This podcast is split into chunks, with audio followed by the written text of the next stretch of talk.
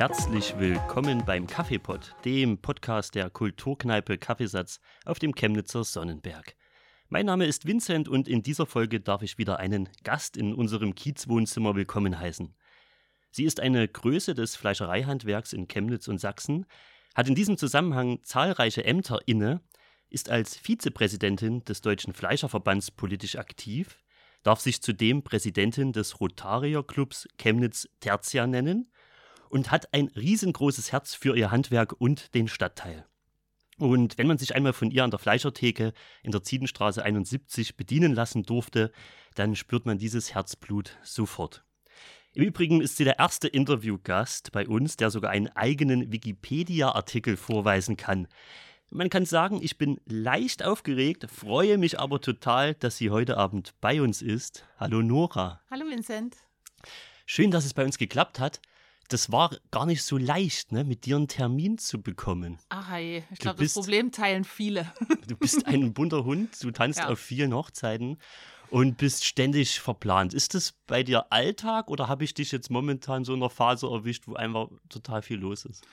Es ist jetzt eine Phase, wo viel los ist, weil wir haben jetzt gerade Corona hinter uns. Ähm, ähnlich wie im Kaffeesatz keine Veranstaltungen stattfinden konnten, war es auch im Fleischerhandwerk. Viele Präsenzveranstaltungen sind ausgefallen und Jetzt holen wir gnadenlos alles nach, was geht. Das klingt gut. Wir haben uns ja äh, selber vorher noch gar nicht mhm. persönlich getroffen. Du hast vorhin mal erzählt, als du ins Kaffeesatz rein bist, so, du hast ein bisschen die Anfangszeit mhm. mitgemacht. Wir haben festgestellt, dass du hier in unserem 10 Jahre Kaffeesatzrahmen äh, drin hängst, noch ein bisschen mit einer anderen Frisur. Ähm, und wir, uns wurde, wurde, wir wurden vermittelt durch einen gemeinsamen Freund sozusagen, mhm. dem Sebastian. Grüße gehen raus. Der hat uns sozusagen miteinander verbunden. Und dann habe ich mich erstmal so richtig, meine Fleischerei Thiele mhm. war mir ein Begriff natürlich. Aber mal, deine Person und was da so alles dahinter steckt, das war dann schon sehr interessant. Ähm, unser Vorgespräch zum mhm. einen, das hat ja auch dann, du warst auf der Autobahn, äh, terminlich gerade unterwegs. Da konnte man so ein bisschen plaudern dann und da habe ich gleich gemerkt, ey, ich glaube, das, das passt sehr gut. Mhm. Ähm, auch in unseren äh, Podcast rein, da du ja eine aktive, ja, politisch aktive, kulturell aktive Person, würde ich sagen, auf dem Sonnenberg hier bist. Ich, vers ich versuche im Grunde genommen immer ein bisschen Werbung für den Sonnenberg zu machen. Und ich habe es dieses Wochenende endlich geschafft, dass der Fleischerverbandstag 2023 nach Chemnitz kommt. Okay, herzlichen Glückwunsch, das kann ich da großartig. mal sagen. Das ist ja für dich dann ein Träumchen, ne? Ja, das ist groß. Ja, also ja, für mich auch, aber mehr für meinen Großvater, weil der, also nicht, dass er mitgemacht hat, aber 1938 war der letzte Fleischerverbandstag in Chemnitz. Mhm. Und der, sein Herz ist dem Fleischerhandwerk auch mit 87 noch straff verbunden. Und der ja. hat immer gesagt, oh, wir könnten mal Fleischerverbandstag hier machen. Und äh, jetzt, jetzt erfüllt sich praktisch sein Wunsch und die deutschen Fleischer aus Gesamtdeutschland kommen hierher. Das ist cool. Das ist wie die für, beim Fußball die WM sozusagen. Genau, dann kommen sozusagen äh, alle der her. Größenordnung. Ja. Alle reisen an. Wir brauchen bloß kein das, Stadion. Das ist cool. Wo wir gerade bei deinem Großvater waren, ich hatte es ja gesagt, Traditionsfleischerei Thiele. Mhm. Seit 1932. Korrekt. Ne, in, in dritter Generation jetzt. Mhm. Gegründet durch deine Urgroßeltern. Ne? Ja. Das waren die Otto und Paula Thiele. Mhm. Dann hat irgendwann dein Großvater übernommen. Ähm, und seit 52 seid ihr tatsächlich schon an dem Standort. Ja. Ne? Das war kurz nachdem dein Großvater ausgelernt hatte, wenn ich das alles. Nee, das, war, das ist tatsächlich schon eine Weile anders her. Mein Großvater musste an drei verschiedenen Orten neu starten. Also der ja. ist tatsächlich an der Planitzwiese, ging es richtig los. Mhm. Dann gab es einen kurzen Abstecher an den Brühl. Da war, äh, ich glaube, wenn, wenn ich mich recht entsinne, war dort eine, eine Fliegerbombe in das Haus gegangen. Mein Großvater hat das Haus dann praktisch für die Fleischerei genutzt. Und als dann alles wieder schick war und schön war und äh, ich sag mal so, äh, nach dem Krieg wieder losgelegt werden konnte, kam der ursprüngliche Besitzer des Hauses aus Zwangsgefangenschaft und mein Großvater nahm sein Zeug wieder und fing wieder von vorn an und fing auf der Ziedenstraße 71 an. Und dort seid ihr, äh, ja, seit. Ja, also seitdem, seitdem sind ne? wir dort. Das ist ja auch schon eine stattliche Zeit, muss man sagen. Ne? Ja, das ist auch nicht selbstverständlich. Wir haben das jetzt, wir haben das jetzt neulich mal gesagt, wo also wir hatten ja viele Jahre, wo es, also durch die DDR-Zeit ging das Geschäft ja immer gut. Mhm. Und dann fing so dieses, dieses diese Nach-DDR-Zeit an. Also mein, mein Urgroßvater zum Beispiel hat immer gesagt, du musst in einem Stadtviertel sein, wo der Arbeiter wohnt, weil der Arbeiter schafft sein Geld wiederum zum Handwerker. Und ähm, das war ja auch früher so. Ich meine, mein Großvater ist 1990 mit über 100 Betrieben in die Wende gegangen, mhm. in seiner Erinnerung. Und heute sind wir noch 43 und das umschließt den gesamten Kreis Mittelsachsen mit. Also das ist überhaupt nicht selbstverständlich, dass es uns als Familienfleischerei noch gibt. Mhm. Und da sind wir auch heute noch sehr stolz drauf. Ja, der Sonnenberg war ja auch vor der Wende noch ein ganz anderes Viertel, als es jetzt ist. Also zumindest kurz nach der Wende war. Ja. Das waren, glaube ich, so die bisschen die gruseligsten Zeiten für, für das Viertel. Ja, also ich, ich sage immer, also wir hatten, also den, den besten Vergleich habe ich eigentlich immer mit meiner hauptamtlichen Kollegin aus Frankfurt. Mhm. Die hat, ähm, also die war 2011 das erste Mal da. Das ist auch, das ist noch nicht so lange her, aber selbst die hat gesagt, seit, also wo sie 2011 hier war, haben wir gerade den Bundeswettbewerb organisiert für Zwickau, für der Fleischerjugend. Und 2016, seitdem, also seitdem ich im Präsidium bin, kommt sie öfters zum Arbeiten her und sie sagt, man spürt jedes Mal wieder so, so einen neuen, dass sich wieder was verändert hat, dass wieder was anders geworden ist, dass wieder eine Ecke schöner ist und so. Aber im Grunde genommen in den 1990er bis 2000er Jahren, mhm. das sah ja teilweise an vielen Ecken noch aus wie Originalkrieg. Ja, ähm, das höre ich aber von vielen Leuten, die ähm, ja schon länger auf dem Sonnenberg leben oder zumindest jetzt in Chemnitz vielleicht ab und zu mal mit der Ringbuslinie durchfahren oder sowas. Gerade jetzt in den letzten auch fünf Jahren schon, was sich hier so getan, wenn man die ganzen Fassaden anguckt, wenn man auch in die Seitenstraßen reinguckt. Und ich finde es gerade persönlich sehr, sehr schön irgendwie. Ich habe jetzt 16 Jahre hier auf dem Sonnenberg, mhm. so insgesamt oder in Chemnitz. Und es ist schön, dass diese Zeit der Stagnation für den Sonnenberg da vorbei ist und der mhm. auch wieder so ein bisschen auf blühen kann. Ja, das ist, ich glaube, darauf haben die Sonnenberge auch lange warten müssen. Ich meine, wir sind irgendwann stigmatisiert worden mit diesem, oh, auf dem Sonnenberg, da wohnen nur dunkle Gestalten und muss man sich fürchten und da kann man an jeder Ecke überfallen werden. Nein, kann man nicht. Ich habe jetzt mittlerweile, ich glaube, wir haben bloß sechs Jahre mal auswärts gewohnt im Heckertgebiet. Ähm, seitdem, und jetzt bin ich 37, also von daher, ich wohne seit 31 Jahren auf dem Sonnenberg ich bin hier sogar nachts schon betrunken über den Sonnenberg gegangen. Also von daher mir ist nie was passiert. Es gibt die und die Geschichten. Es ist wahnsinnig. Also ich wollte eigentlich jetzt äh, noch ein bisschen beim Betrieb bleiben, aber wenn wir gerade bei Anekdoten des Sonnenbergs sind, äh, ich persönlich habe auch noch nichts durchmachen müssen. Mhm. Aber ich bin jetzt auch nicht irgendwie, ja, ich bin halt ein weißer Heteromann, so, okay. ne? Ähm, weiß nicht, ob es daran liegt, ob man dann, du sagst, als Frau hast du die Erfahrung auch noch nicht machen müssen. Meine Frau hat bisher auch noch nichts erfahren. Äh, ich habe äh, von einer Arbeitskollegin irgendwie, die ist so ganz Sonnenberg geschockt und äh, weil ihr Sohn hier mal von dem Typ mit dem Samurai-Schwert angegriffen oh wurde. Ähm, ich halte seitdem immer Ausschau nach dem, ob der nochmal irgendwie kommt, weil irgendwie ihrem Sohnemann ist der mehrfach begegnet. Und da musste ich immer so, schon so ein bisschen schlucken. Es gibt halt die und die Erfahrungen. Ja. Aber ja, im Großen und Ganzen von den Leuten, die langjährig hier wohnen, hört man halt. Bestenfalls, es ist ein Stadtteil, der sich gerade toll entwickelt. Ja, und es sind, und es ist, ich glaube auch, wer einmal auf den Sonnenberg gezogen ist, es ist Liebe. Es ist Liebe auf den zweiten Blick vielleicht auch. Ich meine, hier gibt es großartige Wohnungen, man kann sich ja ganz herrlich entfalten, also von daher. Lieber auf den zweiten Blick, das könnte unser Stadtteilmotto werden. Ja. Das, ja, ja, das kriege ich auch mal so ein bisschen mit und kann ich, glaube ich, auch selber bestätigen. Lass uns, wie gesagt, trotzdem ja. mal, wir waren gerade noch so ein bisschen bei der mhm. Familienhistorie. Am Ende hat's ja, war jetzt 2000 die letzte Übernahme. Mhm. Deine Mutter hat genau. den Betrieb übernommen und du hast dich dann irgendwann sozusagen bin, mit dran gehangen. Ja, ich glaube, ich bin 2007 final eingestiegen. Ja, 2007 in dem, mhm. in dem Dreh. Also es war anders geplant, als ich mit, als ich mit reingegangen bin. Ursprünglich war geplant, dass ich nach meiner Ausbildung zum Gesellen erstmal noch ein bisschen durch die Welt reise. Also und noch andere Betriebe kennenlernen deutschlandweit, aber das kam dann alles nicht zustande, weil uns dann der Geselle davon gelaufen ist. Und seitdem machen meine Mutter und ich das zusammen. Der Geselle ist getürmt. Ja, der Geselle hat, hat einen Kanal voll gehabt, als ich fertig war mit Auslernen und äh, Anstalten machte, Meister zu machen. Und da, der hatte ein relativ freies Leben als, als angestellter Geselle. Also der konnte im Grunde genommen machen, was er wollte. Mhm. Und der hatte Schiss, dass er jetzt plötzlich jemanden vorgesetzt kriegt. Und jeder, der mal selbstständig war, weiß, wie Der wollte keine Meisterin. Sozusagen. Nee, ich glaube, der wollte auch nicht zurück in die zweite Reihe. Okay. Für euch ist ja trotzdem alles gut ausgegangen ja. am Ende. Ja. Und du hast jetzt so viele Ämter inne, du bist viel unterwegs in mhm. Deutschland. Wie wichtig ist es dir denn trotzdem noch vor Ort in der Theke im Betrieb zu sein, im Kundenkontakt? Also ich versuche viele Termine so zu legen, dass es nicht so eine Häufigkeit hat. Also wenn man, ich versuche A, viele Termine, die ich hier vor Ort habe oder die ich in, in, in Sachsen, wenn ich in Sachsen unterwegs bin, in den Abend zu legen oder in den Nachmittag. Also, dass das nicht dass die Geschäftszeiten groß tangiert, dass ich also wirklich da sein kann. Es gibt natürlich einmal im Monat immer einen fixen Termin in Frankfurt, manchmal auch zwei. Also damit muss man einfach rechnen, dass ich da einen Tag unterwegs bin oder zwei und von daher.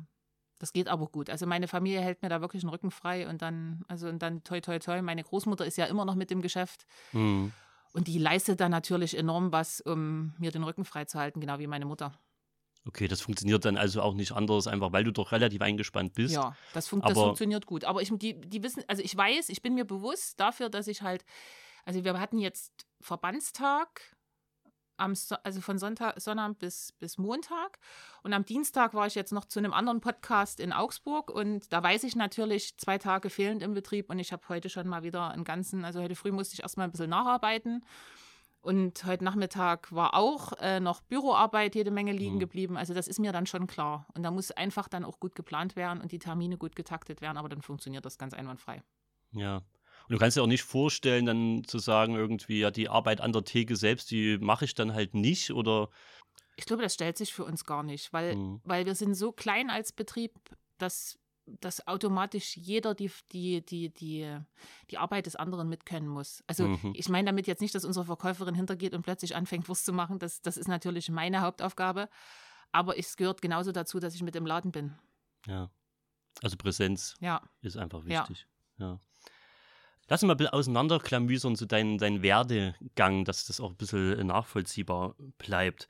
Also losgelegt hat es ja Fachverkäuferin im Nahrungsmittelhandwerk. Genau. Das ist dann das, was man klassischerweise als Fleischerei-Fachverkäuferin betiteln was, würde. Oder was Helge Schnatter als die Wurstfachverkäuferin. Die Wurst war, es ist schön, dass du den Track kennst. Ich liebe ihn. ja. Ähm, Fleischergesellin dann, das genau. sagt man, ne? und seit 2009 dann Fleischermeisterin. Genau. Mit Zusatzqualifikation Betriebswirtin. Nee, nee, das ist nochmal eine ges gesonderte Ausbildung gewesen. Das ist komplett nochmal eine ja. gesonderte. Ich habe praktisch ein anderthalbes Jahr, also nochmal Teilzeit wie eine Art Studium gehabt. Ja. Hm? Ich wollte gerade sagen, das ist ja schon auch ein komplexer ja. Themenbereich dann nochmal. Ne? Und dann warst du auch für die Handwerkskammer und auch an Berufsschulen tätig. Ja. Also in, ja, in, in lehrender Funktion dann ja, sozusagen. Also man hat mir es angeboten und das, das, war, das war eine ganz spannende Zeit für mich, weil man so noch Einfluss auf die jungen Leute nehmen kann, finde ich immer so, so schön. Ähm, das sind einfach so, ja, ich sag mal, das, das, das, man kann da viel Wissen weitergeben, man lernt viel selber noch dazu in so einer Zeit und ja. das sind schon, das war schon eine gute Zeit und das war auch eine gute Schule für mich. Also der Austausch mit den jüngeren Generationen dann einfach. Mit den der, jüngeren hm. Generationen ruhig zu bleiben, wenn sie es gar nicht begreifen wollen. okay. Wie, wie man sagt man immer so schön, lieber Gott, lasse mich die Dinge, die akzeptieren, die ich nicht ändern kann. ja, verstehe, verstehe. Irgendwann äh, bist du dann in den Deutschen Fleischerverband sozusagen ja. reingekommen. Du bist ja mittlerweile Vizepräsidentin, aber ähm, Hast du da äh, darauf hingearbeitet? Und was genau, oder fangen wir mal vielleicht ein bisschen noch niederschwelliger an, ähm, was genau macht denn der Deutsche Fleischerverband? Was ist da die also, Hauptaufgabe? Der Deutsche Fleischerverband ist im Grunde genommen, ich will jetzt nicht Lobbyverein sagen, das ist der falsche Ausdruck dafür, aber wir sind im Grunde genommen eine Vereinigung für freiwillig organisierte Betriebe im Fleischerhandwerk die die gesamte politische Arbeit übernimmt. Also unser Präsident beispielsweise, hatte jetzt während Corona herrliche Zoom-Calls mit äh, Anton Hofreiter und äh, den ganzen Ausschussvorsitzenden für Landwirtschaft, Ernährung und, äh, ja. und Klima und was, was, was dann alles so dazu gehört. Vertritt dort Positionen für das Fleischerhandwerk politisch. Wir haben einen also wir haben einen, der ist im, im Präsidium dafür zuständig für das ganze Thema Lebensmittelrecht. Also dazu zählt zum Beispiel auch dass er sich als, als Vertreter des Fleischerhandwerks dagegen wehrt, dass wir vegane Leberwurst bekommen. Das ist, zum, mhm. das ist zum Beispiel auch sowas. Wird das eingefordert? Das wird eingefordert von, von, großen, ähm, von großen Firmen wie Achtung, Werbung Rügenwalder, mhm. ähm, die da natürlich auch dahinter riesige Werbestrategien liegen haben. Ja, und wir, wir mhm. müssen uns dann einfach mit breiter Brust dagegen stellen. Das, das ist normal, das ist mhm. unser täglich Brot und äh, dafür sind wir für unsere Kollegen dann natürlich auch da. Und ansonsten haben wir halt auch Werbung und Öffentlichkeitsarbeit oder eben mein Ressort berufliche Aus- und Weiterbildung. Alles klar.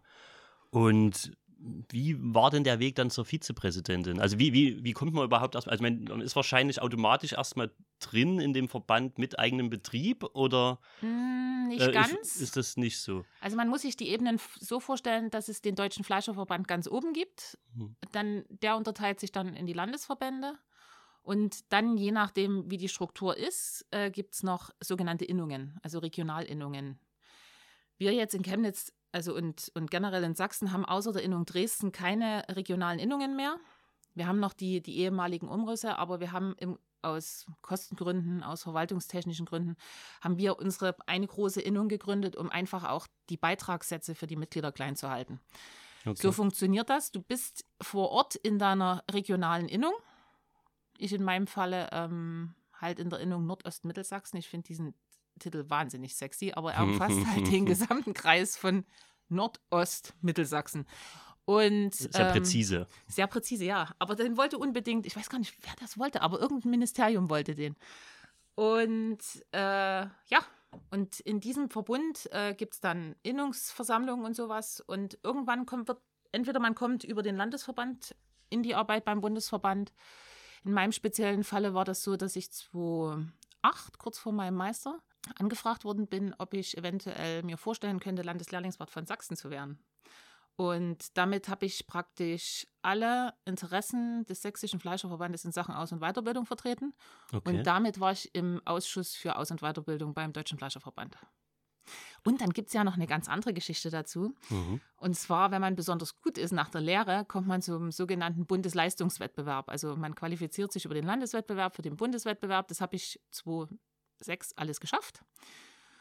Okay, und warst dann sowieso schon im Visier dann war, sozusagen. Ich war, ich war beste Fleischerin von Sachsen, da war ich total geehrt. Und da kann man mal stolz drauf da sein. War ich, dann, da war, das war mein erster Moment, ja. wo ich richtig stolz drauf war. Ja. Und ähm, ja, und dann habe ich dort, dann bin ich zum Bundeswettbewerb gefahren. Ich glaube, ich war damals in Heilbronn oder so mit meinen mhm. Großeltern. Ich weiß, dass ich mega aufgeregt war, aber am Abschiedsabend, am Siegerehrungsabend, ähm, habe ich zu meinen Großeltern gesagt, Oma, Opa, irgendwann bin ich in dem Präsidium und dann mache ich das auch. Und jetzt, zack, hat's ja, geklappt. Vizepräsidentin jetzt, genau. Mhm. Ähm, ganz aktuell kam jetzt noch mit dazu, dass du Vorstandsmitglied des Sächsischen Handwerkstages bist. Genau. Glaube ich seit letztem Jahr jetzt. Genau. Was hat es damit auf sich? Sächsischer Handwerkstag, das ist praktisch die Gesamtvertretung aus Handwerkskammern und Innungen in, in, in Sachsen. Wir sind praktisch das Gremium, was für beide Seiten spricht. Also im Handwerk gibt es praktisch die zwei Seiten. Einmal, man ist in der Handwerkskammer organisiert. Das ist, äh, dort müssen alle Betriebe registriert sein, die im Handwerk ähm, ausbilden wollen, mhm. sich eröffnen wollen. Ja, also die im Grunde genommen in irgendeiner Form in, dort mit auftauchen und einen handwerklichen Hintergrund haben.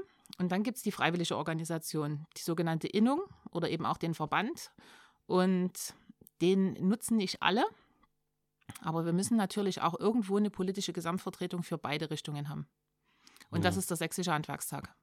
Wir waren vorhin schon so ein bisschen bei dem, sag ich mal, bei dem Politischen. Ja. ja. Du bist ja ähm, seit 2014 Mitglied der CDU hier in Chemnitz. Ja. Ähm, welche ähm, Werte oder sage ich mal, welche, ja, sage ich mal, Grundaussagen, die die CDU jetzt transportiert, sind für dich besonders wichtig? Warum CDU oder ist es mehr so eine Sache, ja, Familie war auch schon irgendwie immer äh, CDU verbunden? Ähm, das kann man so nicht sagen. Mein, mein Urgroßvater war ein straffer SPD-Mann. Mhm. Habe ich jetzt vor kurzem erst rausgekriegt. Also, oder mein Großvater hat es mir vor kurzem erst erzählt. Ja, ich sag mal, ich bin Unternehmer, von daher ist es sowieso schwierig, sich mit den links- und sozialdemokratischen äh, Dingen da von der SPD zu so 100 Prozent zu identifizieren. Mhm. Damit gab es schon mal von vornherein eigentlich nur FDP und CDU. Und äh, ich muss natürlich auch dazu sagen, ich weiß, worauf du anspielst. Aber als ich 2014 in die CDU eingetreten bin, da war es da war das wirklich noch eine Wirtschaftspartei. Oder wie mhm. unser Präsident diese Woche erst gesagt hat, da war das noch unsere Partei des Handwerks. Ja, okay. Das hat sie in den letzten Jahren ein bisschen verloren. Du, ich habe das Gefühl, alle äh, Parteien haben so ein bisschen den Fokus, für den sie äh, ehemals mal standen, verloren. Das hat sich ja dieser, ja, dieser Shift, sage ich ja. mal, der ist ja bei allen Parteien irgendwie zu merken. Ne? Ja. Das ist richtig. Ich glaube, wir rutschen hier in einen ganz gefährlichen Mainstream ab. Und das Schlimme ist, was, was uns in unserer, in unserer politischen Arbeit, egal ob im Gesamthandwerk oder im, im, im Deutschen Fleischerverband auffällt, auch im sächsischen Handwerk, es ist so eine, so eine gänzliche oh, ich weiß gar nicht, wie man es beschreiben soll so richtig. Man weiß eigentlich mit uns nichts mehr so richtig anzufangen, obwohl wir eigentlich voll den Mittelstand äh, mit abbilden als Handwerker. Mhm. Und vielen muss man aber, also wir hatten jetzt auch als Beispiel erst am Wochenende, es gibt Landesverbände, da müssen wir den Politikern oder den Vertretern in Berlin erklären, wo der Unterschied zwischen Fleischwirtschaft und Fleischindustrie ist. Und das sind dann unschöne Momente. Das sind total unschöne Momente, weil ich dann immer denke, oh Gott, Leute, bitte, bitte tut doch mal wenigstens eure Hausaufgaben machen und guckt mal nach. Das heißt, ähm, für dich kam jetzt auch, äh, sag ich mal, die Wahlschlappe Bundestagswahl für die CDU gar nicht so überraschend oder wie hat dich das zurückgelassen? Oder sagst du, ja, ich mache eh mehr irgendwie auf Landesebene, nicht so sehr auf Bundesebene, das interessiert mich gar nicht so? Ich glaube, ich war, ich war, ich war wirklich fasziniert, ähm, wie blau wir geworden sind. Ich glaube, das war, das war eher das Entsetzen darüber, wie blau wir in Sachsen geworden sind. Ähm, weil das, also da habe ich, es lag ja auch lange in Chemnitz der Klonowski von, von der AfD. Hm.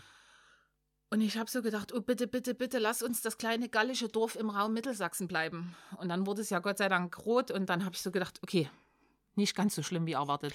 Nicht ganz so schlimm, aber überraschend kam es jetzt für mich auch nicht, weil viele so gesagt haben, um Gottes Willen, aber diese ja, 30 Prozent in einigen Stadtteilen für die AfD, das hat man ja zur Kommunalwahl jetzt auch schon. Ne? Ich glaube, viele hatten gehofft, dass es nicht so schlimm wird, wie es, wie es jetzt tatsächlich geworden ja. ist. Ich glaube, dass der Corona nicht dazu beigetragen ja. hat, sage ich mal. Das hat, sagen wir mal so, es hat äh, den extremeren Parteien die Karten gespielt. Ja. Vornehmlich und, der AfD. Und dann kam natürlich noch dazu, dass wir Laschet hatten. Mhm. Ich will jetzt nichts gegen Armin Laschet sagen. Aber es Kannst fällt mir ruhig. schwer. nee, ich hatte, ich hatte sowieso, also ich habe diesen, diesen ganzen Prozess mit sehr viel Sorge beobachtet, also der da, der da stattfand. Ich hatte mir gewünscht, dass es für die CDU endlich mal jemand Jüngeres gibt. Wir hm. haben gute Leute in der zweiten Reihe ähm, und ich denke da nicht nur an Philipp Amthor oder an, an Paul Ziemiak oder irgendwas. Amthor ist zumindest super unterhaltsam. Oh, also. den, den liebe ich auch, vor allen Dingen in der Heute-Show. Also keiner macht so viel Heute-Show wie Philipp Amthor. Mhm. Aber, ähm, aber wir haben tolle Leute wie zum Beispiel Carsten Linnemann, die also auch Verständnis für, für ähm, Handwerk haben, die auch, ne, vielleicht wenn sie auch kein, kein Grundverständnis haben, wenigstens das kennen und ähm, dann auch wissen, wie sie darauf zu reagieren haben. Ja. Und manchmal ist es so, ist so meine Befürchtung, wir lassen die guten Leute aus der zweiten Reihe viel zu lange hinten treten hm. und nominieren dann Röttgen, Merz und Laschet. Und wenn ich jetzt schon wieder höre, dass, dass Merz jetzt nochmal einen Anlauf auf den Parteivorsitz äh, machen will, da denke ich mir schon wieder, oh nein, bitte nicht. Die geben dann halt auch nicht auf. Ne? Und dann nee. ist das eben genauso wie du sagst, ne? da wirken halt ganz eigene Kräfte ja. und ja, vielleicht die Potenz oder die, die Potenzial haben, werden dann zurückgedrängt. Und den Jungen traut man halt auch nichts zu. Ich glaube, das war so ein bisschen Annalena Baerbocks ähm, Verhängnis dann. Ja dass man einfach gesagt hat, nee, ne, zu jung, gerade ja. für, für Bundestag. Ne? Es ist auch schwierig. Ähm, ich, ich glaube, also ich habe ich hab die Wahl selber auf, Rück, auf der Rückfahrt von Graz erleben dürfen. Also ich habe praktisch, wir hatten jetzt, jetzt mache ich wieder keine Werbung für die Grünen, aber egal. Ich bin praktisch, ich bin mehrere Kurzstrecken geflogen, erst von Wien nach Nürnberg. Da habe ich ganz schnell das Handy eingeschalten, um zu gucken, wie die 18 Uhr Prognosen aussehen. Ja. Und dann bin ich von Nürnberg nach Leipzig geflogen und ich habe gedacht, jetzt kann sich ja nicht mehr so viel verändert haben. Und da sah es schon wieder ganz anders aus. Und ähm, ja, es ist schwierig. Ich, ich glaube, es ist tatsächlich schwierig, weil wir, ich weiß, ich weiß auch nicht, warum wir diesen, diesen also mein Problem ist sowieso, dass es zu viele, zu viele Studierte gibt. Ähm, es war auch, mir haben auch die Typen gefehlt im Wahlkampf. Also so, so generell parteiübergreifend. Ich meine, mhm. irgendwann hat Olaf Scholz angefangen, Angela Merkel nachzumachen. Und dann tauchte so ein Bild auf, wo ähm, irgendjemand in der Abstellkammer war. Da saßen äh, äh Norbert Walter Borjans und äh, Saskia Esken mit einem zugeklebten Mund. Und mhm. die Person fragte in den Raum ein, haltet ihr noch einen Moment durch? Und äh, da habe ich auch so gedacht, ja, es stimmt eigentlich. Und sind die Typen abhanden gekommen, die Verantwortung übernommen haben, die sich nicht weggeduckt haben oder die nicht plötzlich verschwunden sind, wenn es einfach mal nicht so gelaufen ist. Und ich glaube, wir haben, wie gesagt, ich glaube, das ist auch ein Problem von diesem, von diesem Mainstream, wir gehen in so eine Richtung und sind lieber mhm. angepasst, als dass wir wirklich eine Diskussion suchen, weil Diskussion ist immer doof. Ja, ab einer gewissen Stufe funktioniert es anscheinend nicht mehr anders. Ja. Und da ist auch keine Zeit mehr für Details oder für tatsächliche Auseinandersetzungen. Du hast gerade noch angesprochen, zu viele Studierende. Ja. Jetzt allgemein auf dem Arbeitsmarkt bezogen? Nee, äh, ja, dort auch, aber ähm, äh, gerade im Bundestag. Also hm. ich, bin, ich bin der Meinung, unser Bundestag bildet jetzt in der nächsten Legislatur definitiv nicht mehr das ab, was, was der Querschnitt von Deutschland ist. Hm. Weil ich weiß gar nicht, wie viele Juristen wir da jetzt drin sitzen haben. Und somit wird es natürlich auch immer schwieriger. Es müsste einfach mal irgendwann dort jemand drin sitzen, der sagt: So, Freunde, Pause. Wir müssen jetzt mal, wir müssen jetzt mal praktisch denken. Weil wir, wir blustern uns immer weiter auf und das ist auch unser Problem bei dem gesamten Bürokratie-Ding, dass dabei Listen rauskommen, wo du dich selber denkst, okay, heute hatte ich Singen und Klatschen in der Schule. Mhm. Du hast diesen Weg doch schon mal angestrebt. Ich habe gerade gedacht, äh, du, du, sprichst so dafür, hm. dass diese Leute wie du hm. eigentlich dort sitzen müssen. Hm. Ist das für dich passé? Nö, nö. Also ich überlege, ich sag mal so, die Zeit war lehrreich, dass ich mich dieses Jahr beworben habe, auch wenn ich im, im Vor, praktisch in der Vorauswahl gescheitert bin. Hm. Ich bin praktisch der Friedrich Merz von Chemnitz. Ähm, bloß ein bisschen jünger. nee, ähm, ich ich, ich denke, man vielleicht, wer weiß, wie in vier Jahren mein Leben aussieht. Also das, mhm. bis jetzt hat sich bei mir immer so viel verändert und ich erinnere mich noch an die Woche nach der, nach der Bundestagsvorauswahl ähm, oder Kandidatenkürung für die Bundestagswahl innerhalb der CDU. Da haben sie mich vier Tage schmollen lassen. Dann rief mich Roland Ermer an, damals noch Präsident beim Sächsischen Handwerkstag, und sagte: ah, Sei froh, dass du nicht nach Berlin musst. Du bleibst jetzt schön bei uns und wir machen das mal mit Vorstand Sächsischer Handwerkstag. Ich habe dich aber trotzdem die vier Tage schmollen lassen, weil das steht dir auch zu. Und das sind, das sind halt Sachen, wo ich merke, okay, ähm, meine Stimme hat Gewicht, sie kann gehört werden. Es, ich muss jetzt zwar noch ein bisschen länger dicke Bretter bohren, was in den politischen Fragen, gerade in meinem Handwerk, an der Tagesordnung steht, aber es macht irre viel Spaß und ich liebe hm. diesen Job. Und wenn ich in vier Jahren nochmal Bock habe, dann mache ich es halt nochmal. Wenn ich nicht keinen Bock habe, mach ich was anderes. Das ist eine gute Einstellung. Ja. Dann lass uns kurz weg vom Politischen. Du ja. wolltest heute ein bisschen entspannter haben. Ja. Zu viel Politik ist dann auch, ne? Ja. Macht den Kopf mürbe. Du bist, es ist, glaube ich, der interessanteste Fakt jetzt für unsere Zuhörer hm. auch. Das war, wenn ich das jemandem gesagt habe, ich habe heute die Nora da und hm. die ist Teamchefin der deutschen Fleischer-Nationalmannschaft. Da gingen ja. so die Augen hoch. Ja. Und die wollen, glaube ich, alle wissen, was ist das? Was macht man? Wie sehen die Wettbewerbe aus? Hm. Ja, vielleicht kannst du da ein bisschen mal was dazu erzählen, wie du also, da reingeschlittert bist. Also die Nationalmannschaft, das war tatsächlich mein Baby.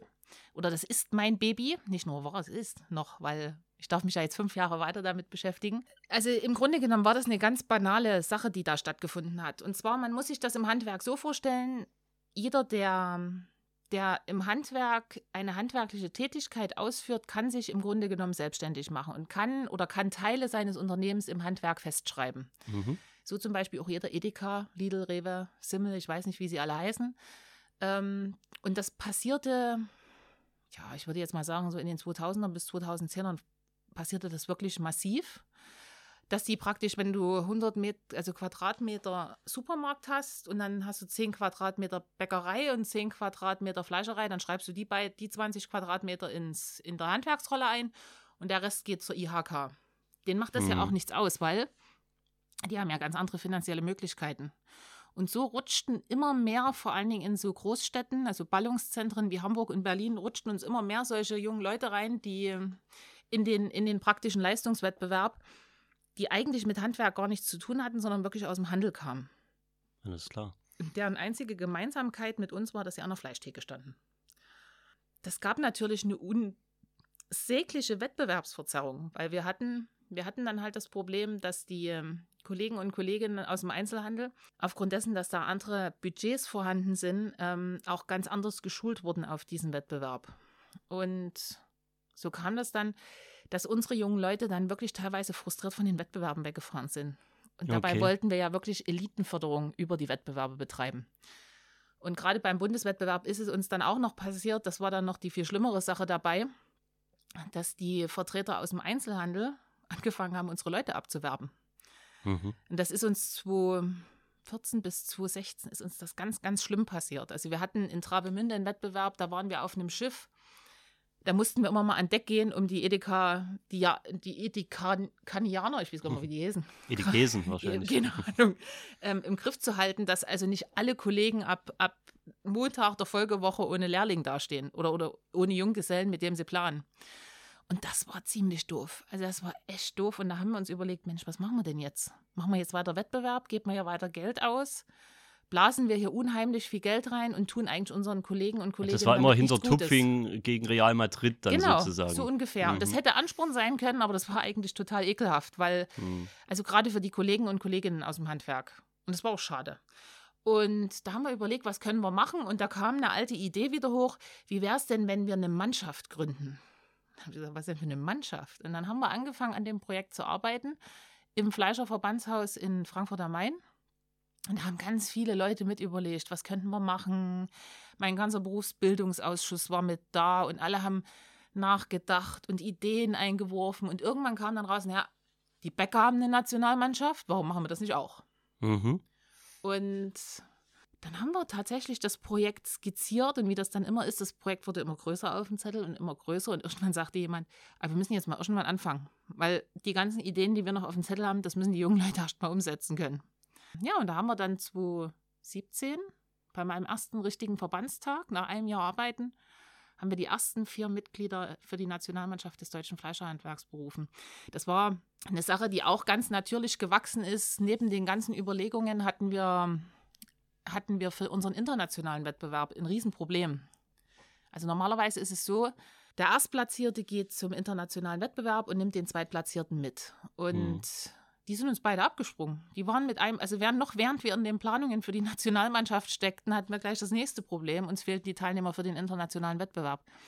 Und da ist ähm, ein Kollege aus Meißen eingesprungen. Der hat in zehn Wochen gnadenlos alles nachgeholt, was ging, an, an was er lernen konnte. Ist teilweise zweimal die Woche nach Bayern runtergefahren, hat bei einem Kollegen geübt, hat zerlegt, alles, was ging. Und dann hatten wir eine junge Frau aus Baden-Württemberg, Dazu hatten wir noch, also noch eine junge Frau aus Baden-Württemberg. Das war ganz witzig, weil die immer als Team irgendwie so, hat sie immer als Team wahrgenommen, weil sie damals auch beide am Bundeswettbewerb teilgenommen hatten als, als Mädels. Mhm. Die eine im Verkäuferberuf, die andere als Metzgerin. Und dann hat man noch einen jungen Mann aus Bayern und der ist dann immer helfen mitgefahren in den Betrieb, wo dann unser sächsischer Kollege unterwegs war. Und dann haben wir einfach gesagt, die vier sind prädestiniert, die leben schon Nationalmannschaft. Da hilft einer dem anderen, da ist einer für den anderen da und so soll es doch eigentlich sein. Ja. Und da hatten wir eine Nationalmannschaft plötzlich. Und jetzt sind wir von vier auf 25 Teammitglieder gewachsen. Wir haben insgesamt drei Trainer, eine Teamchefin, nee, vier mhm. Trainer sogar. Wir haben vier Trainer sogar. Eine Teamchefin und ich darf immer sagen, wo es lang geht. Das fetzt total. Und die setzt, also nochmal zum Verständnis, diese mhm. äh, Nationalmannschaft setzt sich jetzt im Prinzip aus, ähm, äh, aus Fachverkäufern wirklich einzelne Betriebe. Also das sind dann auch keine aus dem, aus dem Einzelhandel, aus dem großen stationären Einzelhandel irgendwie dabei, sondern die machen dann ihre eigenen Ganz Sachen, genau. aber gegen die tretet ihr sozusagen auch an. Nee, gegen die treten nee? wir nicht an. Wir haben das tatsächlich sehr straff getrennt. Wir haben äh, damals uns auch selber einen Kodex festgelegt, wir haben uns Regeln auferlegt und wir haben auch gesagt, wenn, ihr, also wenn wir irgendwann beruflich uns alle verändern, dann müssen wir das natürlich abgeben. So ist das eine ich will jetzt nicht sagen, eine kleine exklusive Truppe geworden, aber für uns sind die unheimlich viel wert. Das sind die Eliten des Handwerks aus ganz Deutschland. Mhm. Die reisen zu Messen, die sind unser, die wirken einmal nach innen in den Verband rein, weil man diese jungen Leute, finde ich, als, als begeisterter Fleischer und als begeisterter Fleischer Ehrenamtler erleben muss, weil die geben nochmal einen ganz anderen Spirit weiter und manchmal merke ich, dass ich schon zehn Jahre zu alt für die bin. Aber das erzähle ich denen nicht laut. Ja, und dann wirken die natürlich unheimlich gut auch nach außen. Also wir haben die als Markenbotschafter, äh, wir schaffen die auf verschiedene politische Events, einfach weil es auch leichter ist, über jemanden, der jetzt in der Nationalmannschaft ist, über so einen jungen, unbefangenen, agierenden Menschen, ist es auch viel leichter, an die Politiker ranzukommen. Es war ganz witzig. Wir haben zum Beispiel, es gibt das jährliche PKM Sommerfest in Berlin von mhm. der CDU-CSU-Fraktion. Und da stehen wir traditionell immer mit einem Stand. Und das ist ganz nett. Also das ist mit Zelten und da unterhalten sich viele schwarz gekleidete ältere Herrschaften darüber, wie es in der Wirtschaft weitergeht. Und plötzlich waren unsere jungen Leute da. Rot, knallrote Jacken und ähm, Stimmt, ihr habt so coole, so coole genau. Trikots. Ich hab's äh, auf Insta oder so genau. ich gesehen. Ne? Ähm, äh, Turnschule, Turnschuhe und dann sind die dort durchs Feld gelaufen. Und irgendwann standen die vor Angela Merkel. Und mhm. da sind einige wirklich coole Bilder entstanden. Und Angela Merkel war total interessiert und hat nachgefragt, was macht ihr denn und so. Ja, und das war ganz witzig. Habt gleich mal proaktiv auf euch aufmerksam gemacht. Natürlich, so gehört sich das. Jetzt will ich aber trotzdem noch wissen, also hm? habt ihr dann auch wirklich, also gibt es in anderen Ländern dann auch solche Nationalmannschaften und trefft ihr zusammen, kann man sich das dann auch mal wie so eine WM vorstellen? Wo dann irgendwo, wo er ins Ausland reist und dort, ähm, also gibt es da so einen Verband sozusagen schon? Oder? Ja, wir hatten, wir hatten da jahrelang den, den internationalen Fleischerverband, also nicht den, den gibt es natürlich noch, aber der war normalerweise bei uns angesiedelt, beim Deutschen Fleischerverband mit der Geschäftsführung. Mittlerweile äh, haben wir das abgegeben an unseren internationalen Verband in Brüssel. Das ist jetzt eigen, ein eigenständiger Verein für sich okay. und da sind tatsächlich äh, viele Fleischer aus Gesamteuropa Mitglied und die haben jedes Jahr einen internationalen Wettbewerb durchgeführt. Das wäre so das Haupteinsatzgebiet der jungen Leute gewesen. Und ähm, wir hatten aber immer das Problem, dass also alle drei Jahre, also es war, es war immer so dieser, dieser Turnuswechsel zwischen drei Jahren. Wir hatten praktisch in dem einen Jahr haben die Niederlanden was gemacht, in dem zweiten Jahr war unsere große deutsche Fleischer-Fachausstellung in Frankfurt. Ja. Und das dritte Jahr war immer so vakant. Und da musste man manchmal schon die Schweizer oder die Österreicher, manchmal auch die Franzosen, man musste die immer regelrecht darauf hinprügeln, dass sie das machen. Weil das war immer so, oh, ja, okay, wir machen's. Und dann sind die Österreicher auf die Idee gekommen, wir machen jetzt mal Skills. Wir machen mit bei der Berufseuropameisterschaft äh, der Handwerks- und Industrieberufe. Und wir machen das einfach mal und bewerben uns dort. Und jetzt, das war halt die Folge davon, waren wir dieses Jahr das erste Mal in Graz mhm. gemeinsam mit, ich glaube, 48 anderen Berufen vertreten. Und das ist cool. Das fetzt. Das war schön. Ja, das, das klingt äh, tatsächlich toll. Man muss sich das wie, wie, ein Riesen, wie eine riesengroße Messe vorstellen. Also wir waren ja gut, es lag mit an Corona. Ähm, es war ja sowieso schon ein Jahr verschoben worden.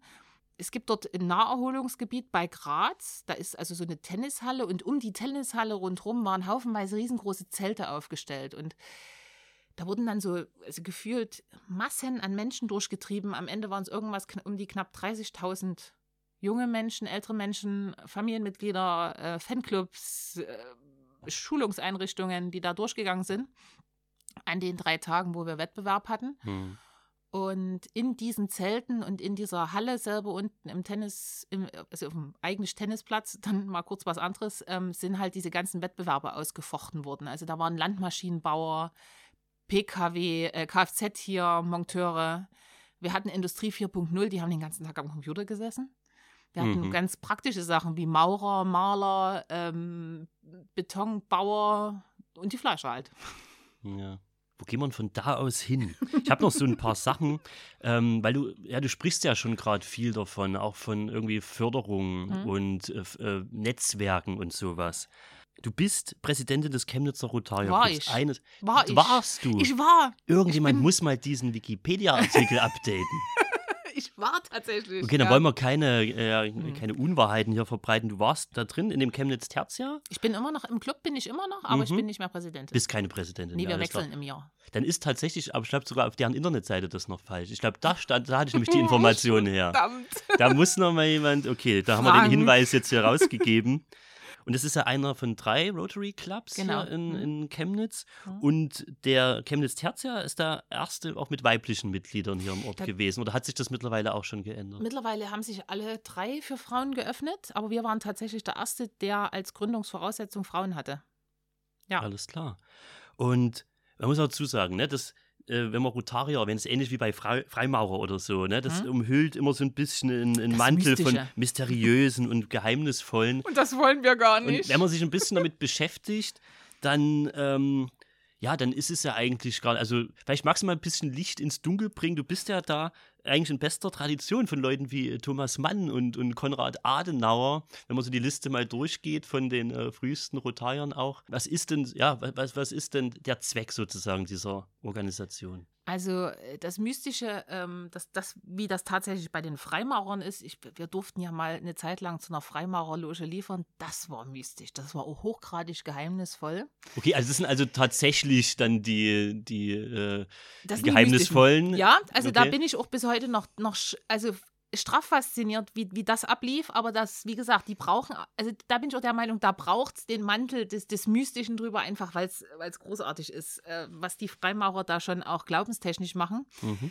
Wir sind ein Zusammenschluss, der im Grunde genommen der Gesellschaft, äh, der gesellschaftliche Themen innerhalb behandeln soll, aber eben auch der Gesellschaft wiederum etwas zurückgeben soll. Also das, den Gedanken fand ich bei Rotari schon immer toll dass man was lernt. Wie ging dieser Spruch Surf? Äh, oh, da gibt es doch diesen, das, dieser Oberspruch vom, vom Gesandten. Hätte ich mir das durch auch mal aufschreiben. Hätte ich das verflixt. Das, das äh, fügt man noch ein vielleicht. Ja, genau. Ja. Ähm, also so ein bisschen äh, Selbstzweckloses ja, geben. Ne? Ja, also, man, man, soll, man soll im Grunde genommen ich sag mal, ich sag Projekte in der Stadt, Projekte in der Welt. Mhm. Man soll, man soll dienen, aber man soll zeitgleich natürlich auch äh, das, das Verständnis dafür für die Gemeinschaft entwickeln und ich habe ja bei Rotarakt angefangen, das ist praktisch die Jugendorganisation. Und äh, das war immer, die hatten immer als, als die drei Säulen Lernen, Helfen, Feiern. Das war mhm. immer großartig. Mhm. Ich erinnere mich an legendäre Cocktailpartys in Nürnberg. Und ähm, ja, das sind halt, also ich, ich finde immer, dass im Grunde genommen beschreibt es das eigentlich ganz gut. Wir, wir lernen gemeinsam voneinander, wir dienen der Gesellschaft und zeitgleich können wir aber auch gut Zeit miteinander verbringen. Mhm. Im Austausch miteinander, ja. Hat auch eine gewisse Exklusivität. Wird man da, wie, wie läuft denn das? Wird man da irgendwann mal angefragt? Er klopft mir ja nicht an die Tür und sagt, ich würde gerne. Oder ergibt sich das dann irgendwie so? Also, dass da einfach, dass die einfach sehen, okay, da ist eine Person, die hat mittlerweile einen gewissen Einfluss, die hat ein gewisses Schaffen schon, mhm. die äh, genügt unseren Ansprüchen sozusagen. Oder wie, wie kann man sich das vorstellen? Ich glaube, das Anspruchsdenken haben wir gar nicht so sehr. Ich glaube, das wird uns immer ein bisschen unterstellt. Ähm, Tatsache ist es aber, wir. Äh, natürlich wird, kann man jetzt nicht einfach hinkommen und sagen, oh, ich hätte jetzt gerne mal Rotarier sein. Man wird angesprochen. Also das, hm. das war schon immer so. Und ich bin damals dazugekommen, da war ich noch gar nicht so viel unterwegs in Deutschland. Also da war ich, glaube ich, gerade Landeslehrlingswort ähm, als, als Landeslehrlingswart unterwegs und ich bin, glaube ich, auch heute noch ein bisschen deswegen reingekommen, weil ich äh, mit meinem Großvater, weil mein Großvater auch Rotarier ist, allerdings im Chemnitz Club, also im Chemnitz ohne Zusatz. Ja. Die haben mich halt gefragt und das war mir damals eine riesengroße Ehre. Das habe ich auch überhaupt nicht groß hinterfragt. Heute muss ich sagen, ähm, heute freue ich mich auf jedes Meeting. Es ist immer wieder schön, ähm, dahin zu kommen. Das muss man auch sagen. Es ist ein bisschen bei uns, also es ist bei uns sehr familiär geprägt, der Club ähm, weil sich auch die Mitglieder untereinander sehr gut verstehen. Und ähm, ich bin, ich bin der Meinung, wir unterstellen Rotari eine gewisse elitäres Tun, was, was wir gar nicht haben. Also wir, man muss im Grunde genommen, also ich sag mal, äh, wir, wir gucken schon immer, dass wir immer die, die Mischung hinbekommen zwischen Handwerk und zwischen, ähm, zwischen, zwischen Akademikern, dass wir halt aus jedem Berufszweig versuchen, auch jemanden irgendwie dabei zu haben, also Bankwesen, äh, Automobil ist zum Beispiel dabei. Dann haben wir auch natürlich Theater. Also von daher. Also die Mischung muss stimmen ja. und man braucht schon die ein oder anderen Leute wahrscheinlich auch trotzdem mit einem gewissen Einfluss oder mit einer, sag ich mal, so einem gesellschaftlichen Impact. Ja, das schon. Und die müssen natürlich auch Interesse haben, sich, sich zu, sich, also sich ähm, engagieren zu wollen. Gehen da gewisse Verpflichtungen mit einher dann ja. sozusagen? Ja, einmal die Woche Meeting. Einmal die Woche? Einmal die Woche. Und man wird böse vom vom Governor angeguckt, wenn die Präsenz nicht stimmt. Okay, verstehe. Hat, hatten wir, haben wir eigentlich regelmäßig, fällt mir bei der Gelegenheit ein. Aber es ist auch echt schwer, jeden Dienstag zum Meeting zu gehen. Also es ist wirklich schwer. Bei den Lions finde ich so, finde ich so entspannt, die gehen einmal, ich glaube einmal im Monat oder so, haben mhm. ein Meeting. Und da denke ich mir immer so, aber wenn ich dann jede Woche so kurz vor dem Meeting denke ich dann, und ich habe Zeit und ich gehe hin, dann dann ist es, stelle ich das überhaupt nicht in Frage, weil es immer wieder schön ist, mit den, mit den äh, Menschen am Tisch zu sitzen. Hm.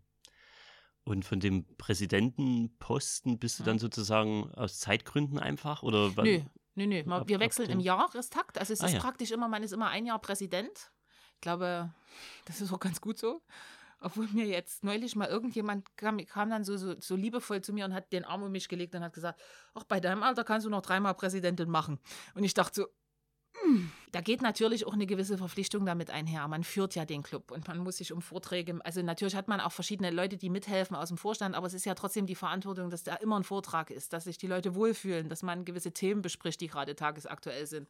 Ja. Und ähm, dass man da auch äh, keinen so, so, so liegen lässt. Also ich hatte ja, also mein Präsidentenjahr war ja genau in dem Jahr, wo die Ausschreitungen waren.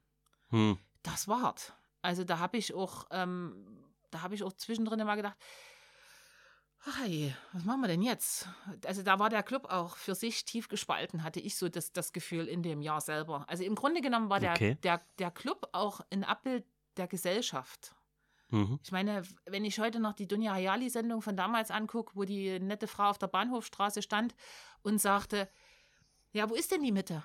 Wo ist denn die Mitte? Die Mitte müsste sich jetzt mal erheben. Da dachte ich so, ja, eigentlich gehören wir als Rotary Club mit zur Mitte, aber wir hatten eben auch die Diskussion, engagieren wir uns jetzt politisch, mischen wir uns ein, müssen wir überhaupt irgendwas sagen ähm, oder, oder, oder, oder, oder nehmen wir damit überhaupt den Club mit, wenn wir jetzt was sagen? Und wenn ja, was, wenn, wenn wir was sagen, was sagen wir? Also hm. das war so ein ganz dynamischer Prozess und das war auch hart. Also ich war dann auch wirklich ich will nicht sagen froh, dass ich das, den, das, die, die Verantwortung abgeben konnte, aber ich war dann auch ähm, so in einem Punkt, wo ich gedacht habe, okay, es muss jetzt auch mal ein Jahr ein bisschen, bisschen entspannter abgehen.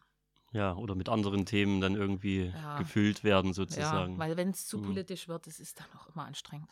Ja. Aber interessant, ja, danke äh, für, für den Einblick dahingehend. Äh, ich würde mal gerne noch wissen, ich hatte einen Zeitungsartikel gefunden, da ging es um diesen Tönnies-Skandal. Äh, da kamst du da auch zu Wort.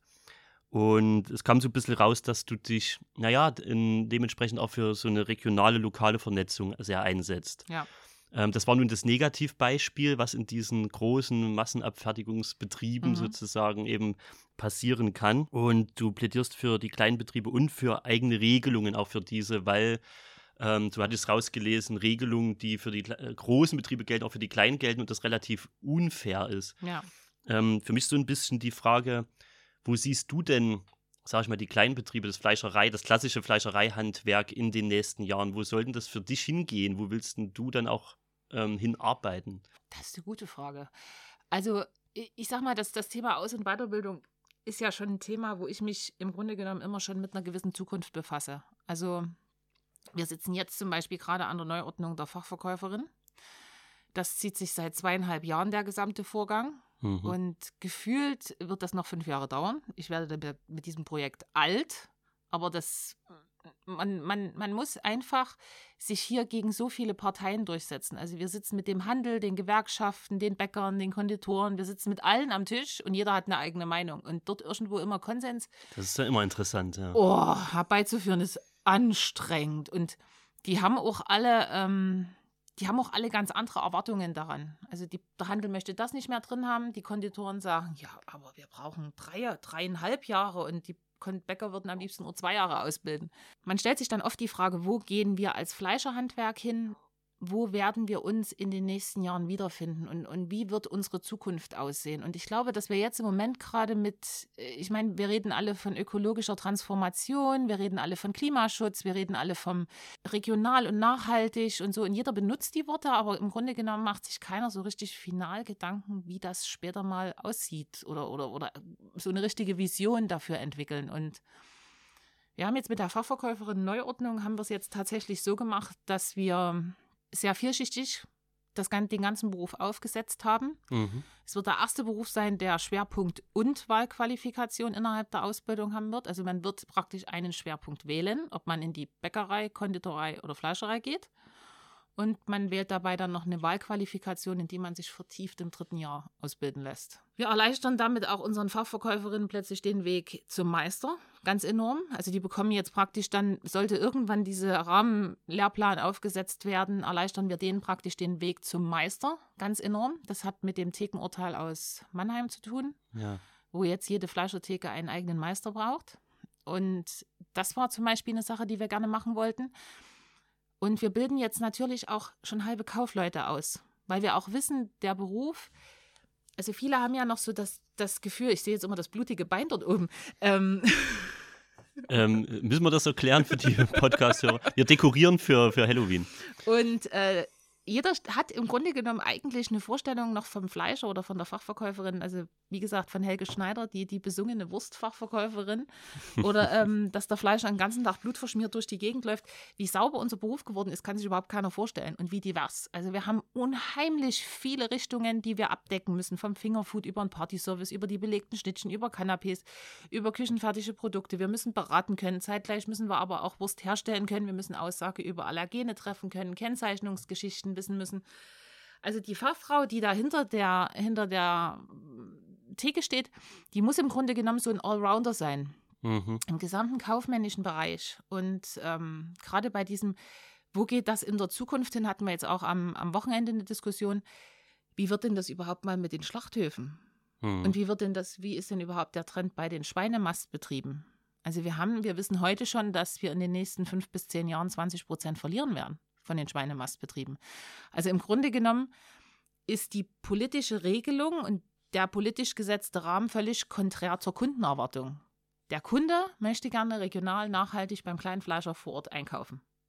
Behauptet er zumindest immer wieder. Behauptet er zumindest, aber wir merken tatsächlich den Trend. Ich kann das, das, das jetzt, kommt bei euch an, ja? ja? es kommt tatsächlich an. Okay. Also wir merken es tatsächlich an der Theke.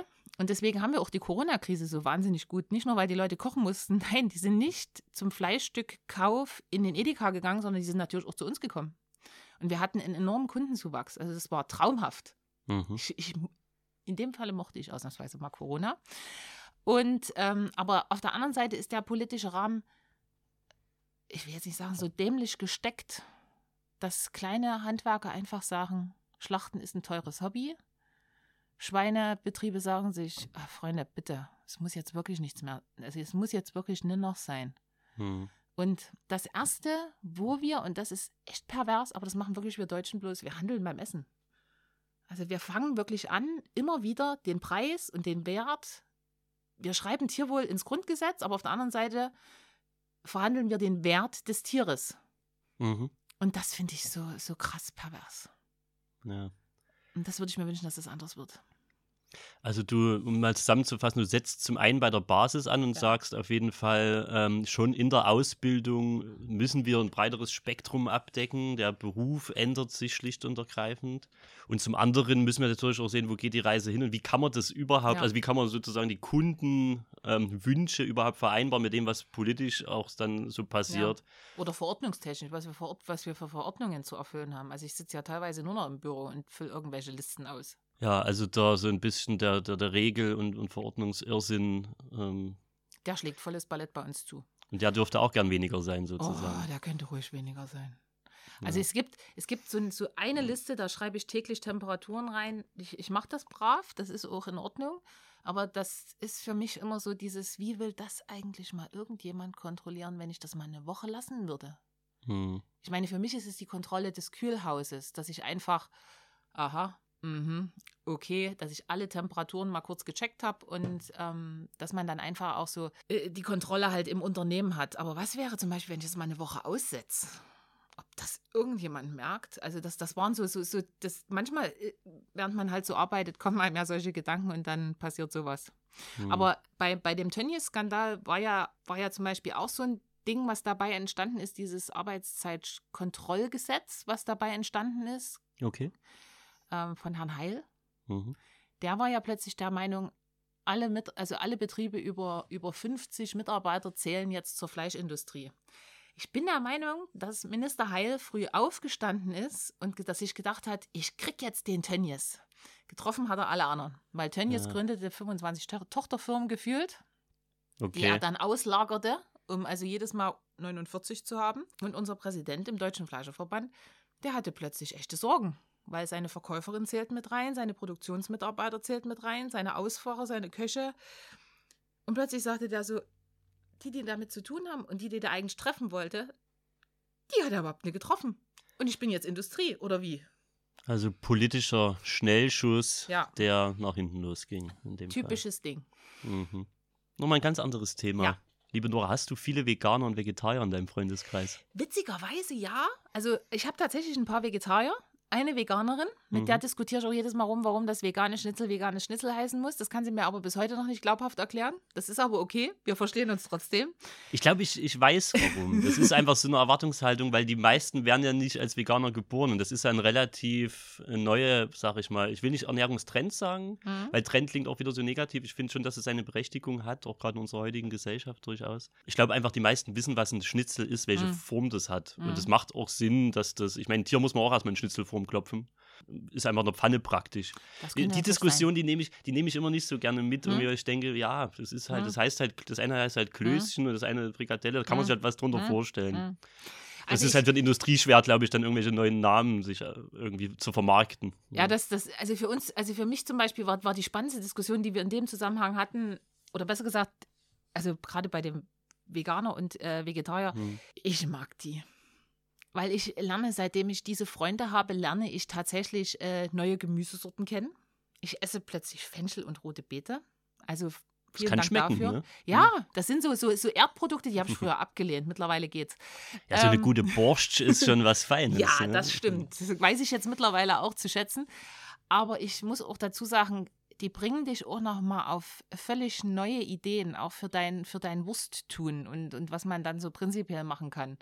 Und äh, wir hatten auch eine Kundin im Laden, die war also straffe Veganerin und die sagte eben, naja, sie kann ja jetzt nicht ihrer, ihren 20 Leuten, die sie in der Familie hat, kann sie ja jetzt nicht oft diktieren, dass sie, also wenn sie Veganerin ist, dass sie also jetzt bitte alle kein Fleisch essen, und, sondern sich bitte alle vegan ernähren. Hm.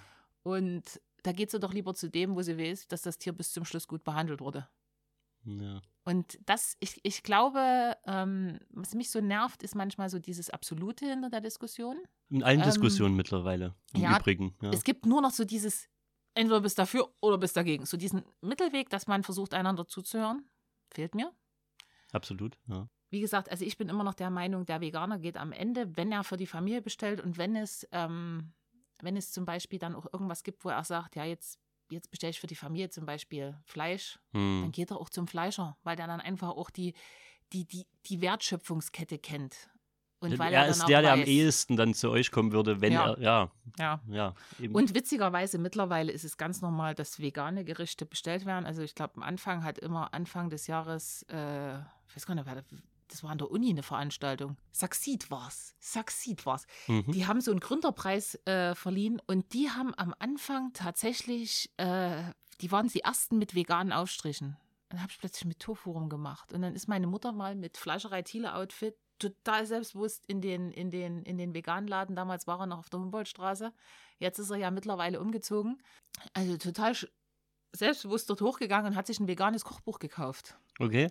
Und dann haben wir Aufstriche gemacht und dann haben wir plötzlich mit Daily Reform gekocht und irgendwann hatten wir veganes Gemüse, Chili und Süßkartoffelcurry und das schmeckt. Also von daher, auch wir sind der veganen, vegetarischen Küche nicht gänzlich abgeneigt. Wir kochen ja. glutenfrei, wir kochen laktosefrei, also warum nicht auch das? Mhm. Also du freust dich dann einfach über fruchtbare Gespräche sozusagen ja. und man, man muss ja nicht immer einer Meinung sein, Nö. aber man kann sich gegenseitig sozusagen ja. auch ein bisschen, ja, den Horizont erweitern. Ja. Ja, einfach. Und ich glaube, das ist auch das, ist auch das Wichtigste. Das, also das Witzigste, was wir wirklich mal versucht haben, das ging aber gründlich in die Hose. Wir haben versucht, eine Bratwurst an Weihnachten für die Freundin eines Kunden herzustellen. Die war Veganerin. Okay. Und ich habe mir wirklich alle Mühe gegeben, aber ich bin gnadenlos gescheitert. Wir mussten das ganze Ding dann in, in so ein in so einen ganz unverhältnismäßig und schlecht abbaubaren Kunststoffdarm reinfüllen, weil mhm. ich habe das Würstchen nicht so hingekriegt. Also es war wirklich völlig vegan, aber das Würstchen war wirklich nicht haltbar. Das ist so rausgebröselt und das war ein bisschen schade, aber ja, das ist, äh, das ist dann eine Arbeit für die, für die Lebensmitteltechniker genau. und Chemiker, das dann so hinzubekommen. Äh, hat man ja vorhin schon mal, ob das jetzt unbedingt sein muss, ja, und ob jeder Veganer auch unbedingt. Ich glaube, das sind eher das, was man heutzutage so Flexitarier nennt, wo ich mich auch dazu zählen mhm. würde, die dann immer mal im Eintopf mal eine ordentliche Wurst äh, brauchen, mhm. ähm, aber andererseits auch gut irgendwie sagen können, ich muss jetzt auch mal eine Woche überhaupt kein Fleisch essen. Mhm. Ähm, ich glaube auch nicht, und das, das, das sage ich ja schon seit vielen, vielen Jahren, ich glaube auch nicht, dass es, dass es immer Fleisch sein muss. Hm. Also es kann auch abends gut mal bloß eine Schnitte mit Käse sein oder, oder, oder auch zum Beispiel bloß mal abends ein Gemüse oder eine Gemüsepfanne oder es kann auch mal Nudeln sein oder aber man muss Und das bin ich wirklich, der hat, also der Überzeugung bin ich wirklich, wenn man das Stück Fleisch kauft, dann bitte zum Fleischer gehen. Weil dann dort sage ich mir, der weiß, wo es herkommt, der kennt den Bauern im Regelfalle, der kennt die Wertschöpfungskette, der kennt den Schlachter. Gut, jetzt haben wir im Moment gerade in Sachsen keinen Schlachter und das sage ich dann auch immer dazu. Ich kenne meinen Bauern, ich kenne meine Genossenschaft, ich kenne den genossenschaftlichen Schlachthof in Baden-Württemberg. Gut, ab dem Moment wird es ein bisschen pervers. Geschlachtet fährt das Tier dann vier Stunden über die Autobahn. Hm. Ist halt so im Moment. Mein ganz harter Schwenk noch, ja. so kurz, kurz vorm Schluss, sage ich mal. Du guckst dich schon so ein bisschen um. Du, äh. harter Schwenk, jetzt bin ich gespannt. Nein, nicht hinter dir.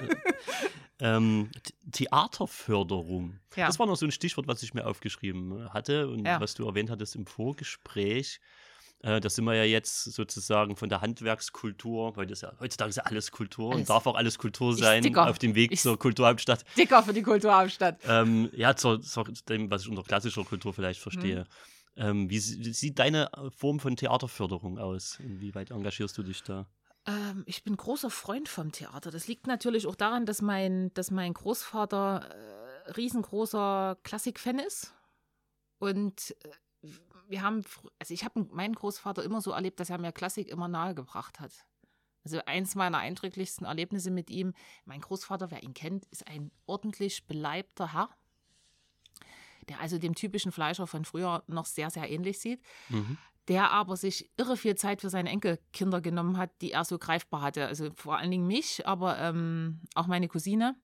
Ähm, und ich habe ihn wirklich als, wenn er, wenn wir Zeit hatten und wenn, wenn Ruhe drin war, wo ich noch klein war, ähm, dann hat er mit mir immer vorrangig klassische Musik gehört. Und dazu zählt zum Beispiel die Moldau. Das wird immer so das Stück sein, was ich mit ihm, ihm gehört habe. Wunderschön. Dann, ja. ja, und wenn, dann hat er immer so beschrieben, was gerade passiert und wo es jetzt, wo der Fluss jetzt gerade vorbeifließt und so. Wir haben Per Gün zusammengehört, wir haben Peter und der Wolf zusammengehört, Bilder einer Ausstellung. Jeder, äh, der in unserem Alter ist, hat, glaube ich, diese Platte damals ja, zu Hause gehabt. Ja. Die Peter und der Wolf-Platte. Ja, ja, und ich glaube, die sieht auch bei jedem gleich aus. Sieht gleich schlimm aus bei jedem. Ja, gleich schlimm, genau. Und äh, wir haben auch Hänsel und Gretel gehört und er hat mir im Grunde genommen den Zugang zur klassischen Musik ermöglicht. Und meine Mutter hat mich dann mit meinem Papa auch relativ schnell mit ins Sinfoniekonzert genommen. Wir waren auch in vielen Kindervorstellungen vom Theater. Und so bin ich immer mehr reingewachsen. Und als ich dann immer mehr Ehrenämter übernommen habe, oder wo ich dann auch in die Ausbildung gegangen bin, vielleicht schon, hat mein Großvater immer gesagt, werd, Fleisch, werd Fleischer, aber nicht Fleischer.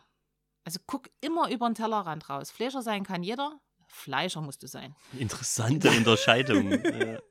Dass du also immer den Blick offen hältst, dass du dir immer was beibringen lässt, dass du immer irgendwo was mitnimmst, dass du immer irgendwo noch eine Bekanntschaft schließt, ähm, die, die dich weiterbringt oder wo du, wo du selber auch noch was aus dem Gespräch heraus lernst.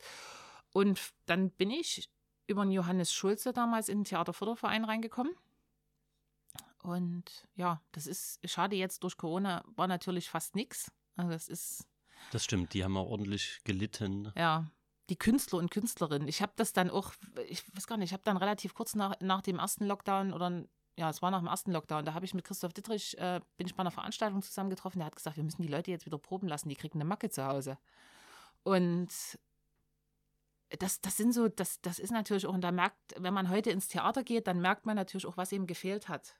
Es gab so diese Überbrückungsgeschichten, also hier so bei der Feuerwehr wird der Kaffee kalt oder, oder es gab dies, dieses, diese wunderbare ähm, Reise durch die Chemnitzer Orte von, äh, von, von Sabrina Sadowska mit den, mhm. mit den Goldberg-Variationen, ähm, die also im Rathaus getanzt haben und die im, im Spinnereimaschinenbau äh, unterwegs waren. Und also wo es auch so schöne, also wo man auch mal Chemnitz noch kennenlernen konnte, während eben Kunst über YouTube übertragen wurde.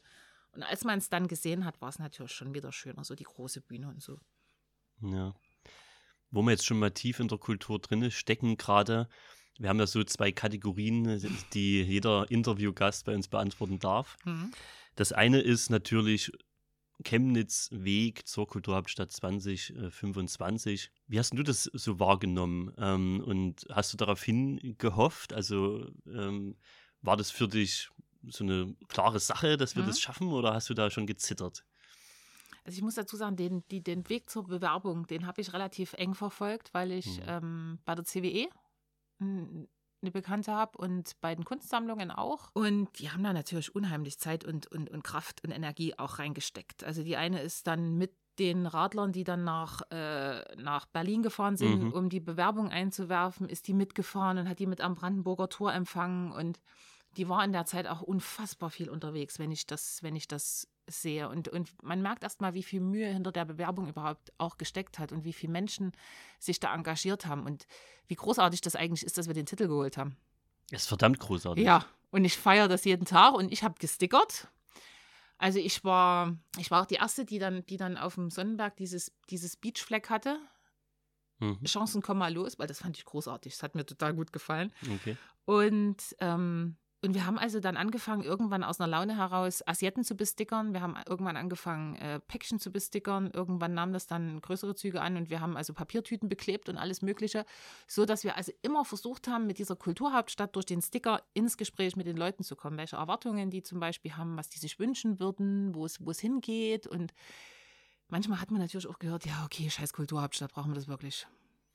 Die Stimmen wird es auch immer ja. geben, auch bestimmt immer noch. Ne? Ich glaube auch, dass die Chemnitzer, dass die Chemnitzer, ähm, ich hoffe, dass das jetzt, wenn jetzt Corona vorbei ist und wir wieder alle miteinander ins Gespräch kommen können. Und wenn das dann auch wieder so, so mehr vorangetrieben wird, der Weg zur Kulturhauptstadt, dass wir da auch noch mal eine ganze Menge Leute mitnehmen können. Aber den Chemnitzer muss man schon erstmal noch ein bisschen hinterm Ofen vorlocken. Das ist halt seine Einstellung und seine Mentalität. Es wird bei wenigen deutschen Städten so schwierig sein wie in Chemnitz.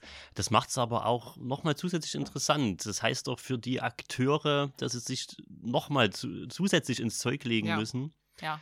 Und ich habe die Diskussion ganz oft, Chemnitz ist kein gemachtes Nest. Ja. Ähm, das ist kein etabliertes Dresden, es ist kein junges, aufstrebendes Leipzig. Mhm. Aber hier sind Kräfte am Werk, ja, die aber auch erfordern, dass da Macher dahinter ja. stecken und Leute mit langem Atem. Ja. Das also unbedingt und die fühlen sich dann, glaube ich, auch gut aufgehoben, ja, diese Kämpfer-Naturen sozusagen. Und ich bin selber total froh, da irgendwie mittendrin zu stecken, gerade auf dem so einem erblühenden Sonnenberg. Wir mhm. hatten es am Anfang ja kurz. Ähm, was sind denn deine größten Wünsche? Das ist nicht gar nicht mehr so lange hin, ne? Mhm. Äh, auf dem Weg. Was muss, was sagst du, was muss noch passieren? Was wäre das, wo du sagst, das, so muss ich Chemnitz präsentieren für, ja, für die Besucher aus ganz Deutschland? Ich glaube, dass, dass Chemnitz das, das schon gut kann. Also Chemnitz ist eine Stadt der Macher, das ist, das ist ganz klar. Ähm, und Chemnitz muss aber endlich begreifen, dass die Kulturhauptstadt oder die Chemnitzer müssen vielleicht eher begreifen, dass die Kulturhauptstadt im Grunde genommen das ist, was ihnen jetzt eigentlich zusteht. Irgendjemand hat mal in dieser Bewerbungsphase vorher zu mir gesagt, wir haben ersten Krieg gehabt, den, den Ersten Weltkrieg, dann kam der Zweite Weltkrieg, wo es mal hätte losgehen können in Chemnitz. Da kam der Zweite Weltkrieg, dann kam der Sozialismus. Jetzt danach wurde es schwierig in den 90er Jahren. Und jetzt sind wir Kulturhauptstadt. Wir holen uns jetzt endlich das zurück, was uns eigentlich schon seit dem Zweiten Weltkrieg zusteht. Mhm. Eine blühende Stadt, eine Stadt, die wahrgenommen wird, eine Stadt, die hinter, ich finde, Dresden und Leipzig sich überhaupt nicht verstecken muss. Also ich meine, hallo, wir werden gerade gefühlt der Vorort von Leipzig, weil Leipzig so gerne bei Chemnitz sein möchte, weil jetzt so viele Leipziger Firmen hier gerade bauen. Also ja. ich habe ich hab das ja. auch mal bösartig gesagt. Ihr wollt doch eigentlich nur Teil von Chemnitz werden, weil wir jetzt auch viele äh, Leipziger Firmen bei uns äh, zum Mittagessen immer zu Gast haben. Und wenn die frech gegenüber Chemnitz werden, dann sage ich, ach kommt schon, ihr kommt doch bloß hierher, weil ihr so gerne in Chemnitz seid. Und diese Attitüde brauchen wir auch. Ja. ja. wir müssen das so ein bisschen austeilen. Ja, auch, und ne? wir Chemnitzer, wir sind rotzig und wir sollten das, wir sollten das wirklich auch mal an, an, dem, an dem einen oder anderen Punkt vielleicht noch ein bisschen mehr und lauter vertreten, als es ohnehin ist. Mein Großvater hat einen schönen Spruch. Dresden ist ja total schön, wenn es die Dresdner nicht gäbe.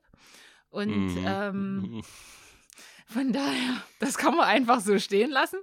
Und äh, Leipzig kann bloß noch in die Höhe wachsen. Wir als Chemnitz, wir haben noch, eine, wir haben noch riesen Entfaltungsspielräume. Und, ist ganz viel Potenzial ja, noch da. Ja. ja, und wir sollten stolz sein auf die Menschen, die hier leben, die hier wohnen, die hier arbeiten, die hier einfach machen.